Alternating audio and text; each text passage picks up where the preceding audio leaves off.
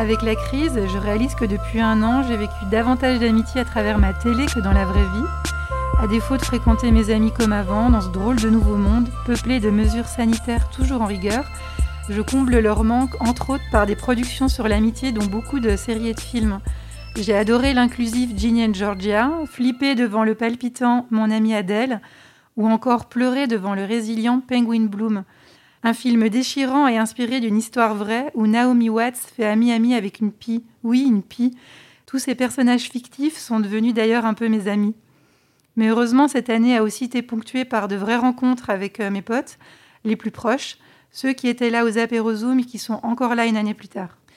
Comme pour beaucoup de monde, j'imagine, ce premier cercle amical m'a permis de déstresser le réel et garder une bonne dose de bonne humeur, un vrai antidote à la crise. D'ailleurs, selon moi, l'expression pour le meilleur et pour le pire devrait s'appliquer en amitié autant qu'en amour. Bienvenue dans Tout va bien, un podcast féminin pour adoucir le quotidien. Faut pas tuer les instants de bonheur, Valentine. La vie, c'est comme une boîte de chocolat. On ne sait jamais sur quoi on va tomber. Cet épisode est présenté par Juliane Monin. Est-ce que nos amis soignent vraiment notre santé psychique? Est-ce que la pandémie fait le tri dans nos amis? L'amitié a-t-elle besoin de se réinventer autant que l'amour, en pleine crise et en général? On pose toutes ces questions à Nadia Dro, psychologue FSP, qui va nous aider à y répondre dans cet épisode consacré à l'amitié avec un grand A. Bonjour Nadia. Bonjour Juliane. Dites-nous Nadia, le plus beau film ou la plus belle série qui vous évoque euh, la thématique de l'amitié, ce serait laquelle pour vous? Alors bien sûr, j'ai pas réussi à me contenter de un. Euh, je, vous dis pourquoi. Euh, j'ai pensé à plusieurs. J'ai pensé à Shrek, parce que Shrek montre l'évolution d'une amitié où on commence par beaucoup d'irritation. Mm. et pour moi, ça confirmait un peu que la première impression peut être fausse en amitié et qu'elle peut se construire ensuite. J'ai pensé aussi à Sex Education, pour l'amitié entre le héros et son meilleur ami qui connaît des hauts et des bas. Donc c'est une amitié assez réaliste finalement où il y a une évolution. J'ai pensé aussi à Intouchable parce que c'est une relation professionnelle de service qui devient une amitié très profonde. J'ai pensé aussi à Belle et Sébastien parce que j'ai montré ça à ma fille et cette amitié entre un animal et un humain reste très importante. Et puis finalement, mon film ou mon livre préféré, ça reste quand même Beignet de tomates vertes. Alors il a un certain âge maintenant, mais c'est un film dans lequel plusieurs amitiés se nouent. Euh, certaines sont intergénérationnelles, euh, elles sont très fortes et elles permettent surtout une réalisation de soi aux héroïnes en présence. Très bien, merci pour cette sélection. Est-ce que vous pouvez nous rappeler en quoi l'amitié contribue à notre équilibre psychique? Alors, l'amitié nous protège de la déshumanisation et de l'aliénation. Ça veut dire que ça nous protège de perdre notre humanité ou de perdre ce qui est essentiel à nous en tant qu'être humain. Elle nous permet de formuler des pensées intimes qui prennent une autre dimension quand on les dit. Et elle nous permet de les dire dans un, dans un cadre protecteur. Ça, c'est les, premiers aspects. Mais les aspects essentiels, bien sûr, c'est que ça nous lie profondément, ça peut donner du sens à la relation. Euh, c'est une forme d'attachement, dans le sens premier, un d'attachement euh, d'amour profond. Alors, pas tout à fait inconditionnel avec les amis, mais parfois presque. Euh, l'amitié nous permet de rire aussi de nous-mêmes, parfois des autres, mais ensemble. Et je crois que c'est ça qui compte. Elle nous empêche aussi de ruminer et elle nous donne la permission d'être nous quand c'est une amitié bienveillante. Est-ce qu'elle nous protège de certaines choses? Elle nous protège de la solitude, quand je parlais des ruminations, c'est qu'elles nous protègent du fait de tourner en rond dans notre tête avec nos propres pensées et, de pouvoir aller plus loin, d'élaborer quelque part des contenus de pensée, des choses comme ça. Pensez-vous que du coup la pandémie fait un peu le tri dans nos amis? Alors c'est pas une crise personnelle qui nous fait faire un tri dans le sens qu'on garde que ses vrais amis, comme on pourrait le voir euh, dans des tris forcés par rapport à des cercles d'amis qu'on quitte ou des divorces ou des histoires comme ça. Euh, par contre, elle a amené une espèce de tri par rapport au cercle d'amis qu'on va voir, puisque dans un premier temps, je pense que la plupart ont réagi en voyant ou on continue à, entretenir des liens étroits avec ce qu'on appelle le premier cercle, c'est-à-dire les amis les plus proches. Et la plupart du temps, dans ce premier cercle, il y a aussi la famille. Alors, peut-être certains ont eu le sentiment de faire quelque chose d'un peu illégal hein, en gardant ces contacts euh, parfois en présentiel mais je crois qu'il en allait de, de notre santé mentale aussi pour beaucoup. Est-ce que d'ailleurs vous observez des gens autour de vous, dans votre entourage ou peut-être auprès de vos patients, qui partagent ce constat, en fait, qui ont gardé un petit peu certains des amis qui sont apparus comme ça, comme un premier cercle euh, oui, je pense les premiers qui m'en ont parlé, enfin qui m'ont parlé de l'inconfort hein, de ce tri, c'était des très jeunes adultes ou des adolescents qui me disaient mais on en a marre de voir toujours les mêmes, on a besoin de rencontrer des gens qu'on connaît pas. Alors pas seulement pour draguer, mais vraiment pour ouvrir leur horizon, euh, pour découvrir d'autres gens, pour aller à la rencontre de l'autre, et quelque part pour sortir de l'enfance où souvent on reste avec des amitiés très stables, et ensuite quand on évolue, quand on devient adulte, il y a vraiment ce processus-là. Et puis après très peu de temps, en fait, les adultes sont venus avec les mêmes constats. C'est qu'en en fait, on a besoin de rencontrer des gens qu'on connaît moins, qu'on voit peut-être une ou deux fois par année, peut-être seulement à des événements particuliers qui n'ont pas eu lieu en 2020. Personnellement, les amis les plus un peu lointains qui ont commencé à me manquer beaucoup, c'est ceux que je vois habituellement dans les festivals de musique. et où on, passait des, soirées d'été à refaire nos vies et à se raconter une année ou six mois euh, d'événements. Et à ma surprise, en fait, c'est pas les concerts qui m'ont manqué, c'était vraiment les amis. Quand on réalise qu'il y a un peu un tri dans nos amis, on peut, ça peut aussi nous amener à, à réfléchir que l'on en a peut-être peu ou trop peu. Qu'est-ce que vous conseillez dans ces cas-là? Comment vous analysez ça en fait? La première chose, c'est de le voir, c'est d'accepter, de, faire ce constat qui est très dur. Hein. si on se retrouve euh, plus ou moins confiné ou en télétravail constant et on se dit, en fait, je ne sais pas qui appeler. Alors, je pense qu'il y a déjà cette première phase de réalisation de ça. Et après, c'est OK, qu'est-ce que j'en fais? Quelles actions je peux faire dans une période qui ne permet pas vraiment la rencontre euh, nouvelle en, légèreté hein. Vraiment, ça, c'est quelque chose qui nous manque beaucoup. Alors, il y a toute la question des, réseaux sociaux ou des applications qui permettent des rencontres. Et puis, moi, je tablerais aussi sur, euh, finalement, dans notre chemin de vie, qui c'est qui nous a marqué, qui c'est qu'on aurait envie de retrouver, peut-être.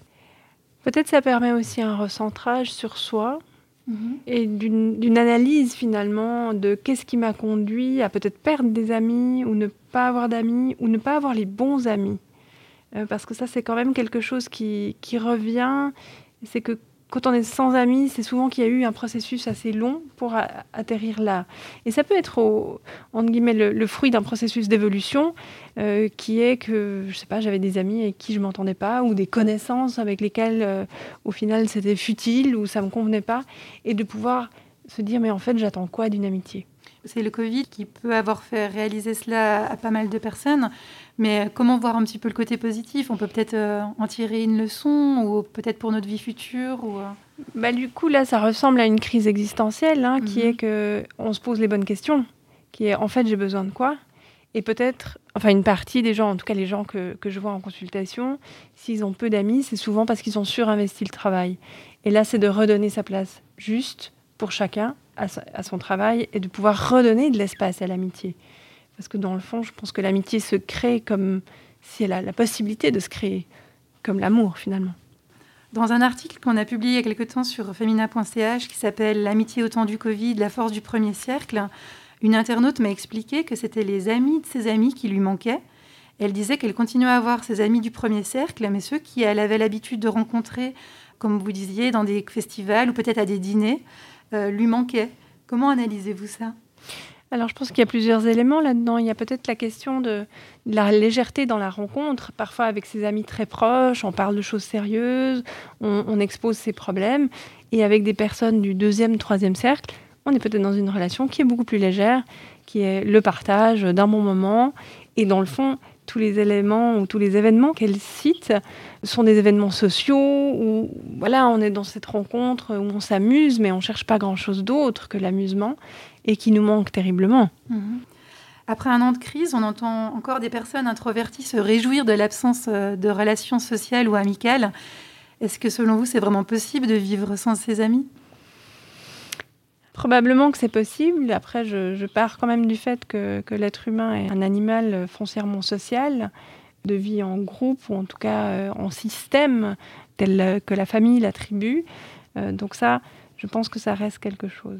Après, la crise et le confinement ont normalisé des aspects de vie qui étaient perçus par certains comme hors normes. Rester chez soi le samedi soir ou ne voir personne ou apprécier de rester seul chez soi étaient des choses que peut-être avant on ne disait pas trop et maintenant tout à coup c'est la norme. Donc il y a peut-être une forme de confort que les introvertis peuvent gagner comme euh, peut-être les, les, légers hypochondriaques qui se lavaient déjà beaucoup les mains avant la pandémie et qui avaient toujours du gel hydroalcoolique euh, sur soi et tout à coup ça passe euh, inaperçu, c'est normal. Toujours dans cet article sur femina.ch, vous déplorez la surreprésentation, Nadia, de nos contacts professionnels au détriment de celle de nos amis notamment.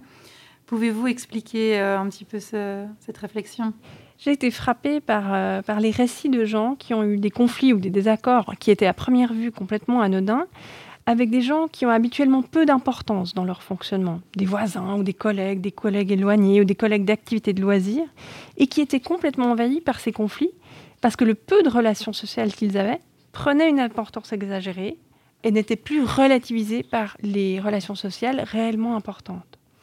Et que dans un monde entre guillemets normal, plus habituel, ils auraient rapidement oublié ces événements ou les auraient débriefés vite fait avec leurs amis, ils en auraient rigolé un coup, ils y auraient plus pensé.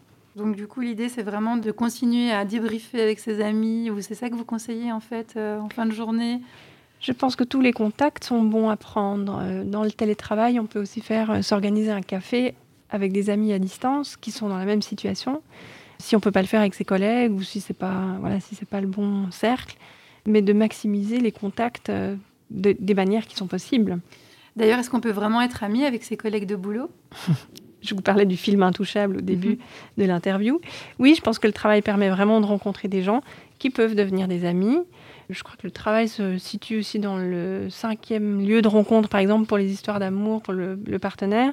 Donc je pense que oui, dans le travail, on a énormément, enfin selon le travail, on peut avoir énormément euh, de relations sociales. Donc je pense que c'est essentiel. Après, c'est des choses qui demandent un peu d'évolution, qui peut-être demandent aussi un peu de distance par rapport à la pratique professionnelle. Et pour m'être récemment posé la question, est-ce que la famille peut faire le job d'un ou d'une amie? Alors, la famille, par les liens serrés ou lointains, euh, entretenus ou pas, occupe souvent une place à part. Par contre, il m'arrive très souvent euh, d'entendre que mon frère ou ma sœur est aussi un de mes meilleurs amis. Donc cette constellation, elle existe euh, souvent. Et là aussi, la pandémie, comme toutes les autres crises, elle a resserré ou délié ces liens familiaux. Après, la posture amicale des parents, elle me semble plus complexe et je, ne l'entends pas tellement. Mais je pense qu'avec les frères et sœurs ou les cousins, euh, il y a vraiment des options euh, qui sont possibles de combiner plusieurs rôles amicaux et, familiaux. Alors que la crise perdure et nous empêche euh, encore de faire malheureusement des projets entre amis, quels conseils vous donnez aux personnes à, qui les amis manquent beaucoup encore? C'est peut-être l'occasion de, de, se redécouvrir un petit comité qui permet plus de partage, peut-être plus intime, alors peut-être ça enlève, bien sûr, le côté festif nous manque pour ceux qui aiment ça. Et les grandes fêtes, c'est râpé. Mais prenez vraiment le temps de, contacter vos amis par les médias qui vous conviennent. Ça, ça va être à chaque paire d'amis ou à chaque groupe d'amis de déterminer euh, qu'est-ce qui nous convient aujourd'hui pour se contacter. Personnellement, je ressens hein, parfois une lassitude par rapport aux messages écrits où en fait je peine à percevoir euh, ce que vit mon interlocuteur et un peu par des formations professionnelles ou enfin par intérêt, c'est vraiment quelque chose qui me manque si j'arrive pas à lire l'émotion de l'autre.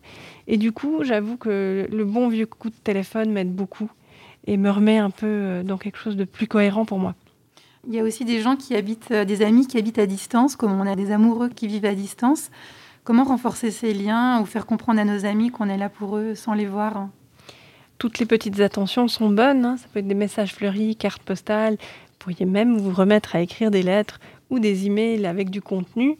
Euh, tout est bon à prendre. Finalement, c'est vous qui êtes l'expert euh, des relations que vous nouez et qui pouvez les faire évoluer et qui ça, enfin, vous savez aussi qu'est-ce qui peut leur faire du bien.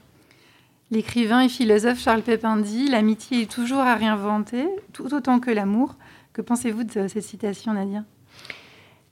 Cette citation m'évoque les, plus vieilles amitiés qui, évoluent, qui parfois, euh, il y a des séparations qui sont parfois plus marquantes que des fins d'histoire d'amour anodines. Hein. donc, il se passe vraiment des choses très très fortes dans l'amitié. Et euh, ou les amitiés qui sont parfois tellement ritualisées qu'on s'ennuie dans la rencontre, mais qu'on garde par loyauté parce que c'est un ami d'enfance, alors on va pas le lâcher comme ça. Après, le mot réinventer, Ça me semble être un mot euh, qui réclame des efforts, alors que finalement la vie me semble être faite de, de petites et grandes adaptations. Comme quand on est un peu en équilibre sur une jambe, et des fois ça demande des petits ajustements, et certains jours on n'y arrive pas, et le déséquilibre est total, et on doit faire des plus gros ajustements. Donc je reste sceptique sur la question de se réinventer parce qu'il y a comme un effort dedans. Par contre, d'amener de, la créativité ou des nouvelles choses dans l'amitié, euh, comme dans l'amour, je pense que c'est une bonne idée. Plutôt de continuer un peu à surprendre aussi son ami, comme on peut surprendre son amoureux ou son amoureuse, c'est ça, vous dites Oui, si vous avez de l'inspiration, oui. Après, il y a des gens qui n'aiment pas la surprise, donc c'est ça aussi. aussi, de nouveau, c'est pour ça que je dis, euh, on est les experts hein, des relations qu'on noue et de voir qu'est-ce qui semble adapté. Mais parfois, d'oser euh, faire les choses différemment euh, amène des belles rencontres. Est-ce que vous souhaitez ajouter une observation sur la thématique ou un dernier conseil sur l'amitié?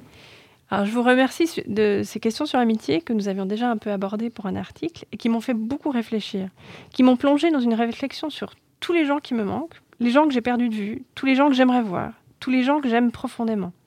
Et j'ai commencé à en recontacter. Et je ne peux que vous inviter à réfléchir de quoi vous avez en, en amitié, parce que c'est beau, c'est riche, c'est vivant. Merci beaucoup Nadia pour tous vos conseils. Merci à vous Juliane. Et merci beaucoup à tous nos auditeurs et auditrices pour leur écoute. On espère que cet épisode aura résonné en vous et vous aura permis de penser différemment à l'amitié par temps de pandémie. On se retrouve tout bientôt dans un épisode de Tout va bien. D'ici là, surtout, prenez soin de vous.